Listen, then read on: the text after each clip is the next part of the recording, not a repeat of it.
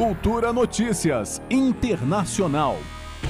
A Organização Internacional do Trabalho, a OIT, cobra do governo Bolsonaro explicações sobre mudanças legislativas ocorridas durante a pandemia da Covid-19 e que podem ter violado convenções internacionais.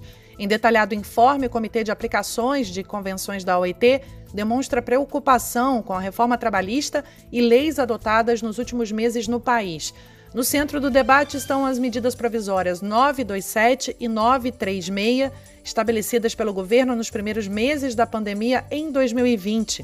Foi por meio delas que o governo criou o programa emergencial de manutenção do emprego e renda, a norma que permitia a suspensão temporária de contratos de trabalho e redução de salário e jornada proporcional em até 70%, foi alvo de questionamentos e chegou a ser chamada de MP da morte. Centrais sindicais como a CUT alegam aos órgãos da OIT que tais MPs prejudicam de forma severa o direito à negociação coletiva ao garantir que acordos individuais prevalecem sobre todas as outras fontes legislativas e coletivas de direito do trabalho.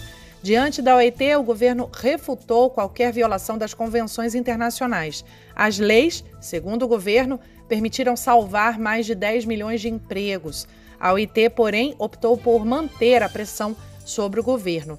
Um outro ponto levantado pela entidade se refere às alegações de sindicatos de violência e intimidação por parte da polícia contra trabalhadores durante greves e assembleias. O governo reagiu, minimizando os ataques, e ainda alegou que não é possível apurar o que realmente aconteceu sem uma análise detalhada da ação da polícia. Uma vez mais, a OIT optou por manter a cobrança sobre o governo, destacando a importância de que organizações de trabalhadores possam exercer suas atividades legais em defesa dos interesses de seus membros e da negociação coletiva em um contexto livre de violência. A pressão sobre o governo deve dominar a participação do país na reunião anual da agência, marcada para maio.